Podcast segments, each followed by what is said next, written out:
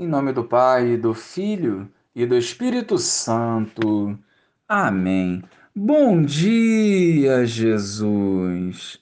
Sedentos da tua palavra, aqui estamos dispostos a compreender e a colocar em prática o Evangelho, para que, fortalecidos pela comunhão contigo, vivamos a santidade hoje e sempre. Amém. Alguns dias depois, Jesus entrou de novo em Cafarnaum. Logo se espalhou a notícia de que ele estava em casa, e reuniram-se ali tantas pessoas que já não havia lugar, nem mesmo diante da porta. E Jesus anunciava-lhes a palavra.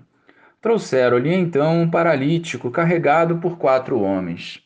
Mas não conseguindo chegar até Jesus por causa da multidão, abriram então o teto, bem em cima do lugar onde ele se encontrava por essa abertura desceram à cama em que o paralítico estava deitado.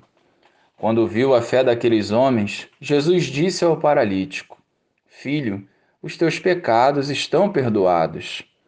Ora, alguns mestres da lei, que estavam ali sentados, refletiam em seus corações: Como este homem pode falar assim?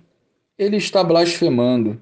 Ninguém pode perdoar pecados a não ser Deus. Jesus percebeu logo o que eles estavam pensando no seu íntimo e disse: Por que pensais assim em vossos corações? O que é mais fácil? Dizer ao paralítico: Os teus pecados estão perdoados? Ou dizer: Levanta-te, pega a tua cama e anda? Pois bem, para que saibais que o Filho do Homem tem na terra poder de perdoar pecados, disse ele ao paralítico eu te ordeno: levanta-te, pega a tua cama e vai para a tua casa. O paralítico então se levantou e, carregando a sua cama, saiu diante de todos. E ficaram todos admirados e louvavam a Deus, dizendo: Nunca vimos uma coisa assim. Louvado seja o nosso Senhor Jesus Cristo, para sempre seja louvado. Jesus tem autoridade para realizar plenamente a obra do Pai, seja uma cura interior, seja uma cura física. Mas uma coisa nós não podemos esquecer: a cura física nos chama muita atenção, mas é através da cura interior que se alcança a salvação.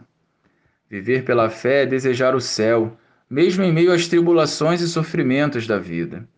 Viver pela fé é superar as adversidades para estar na presença de Jesus.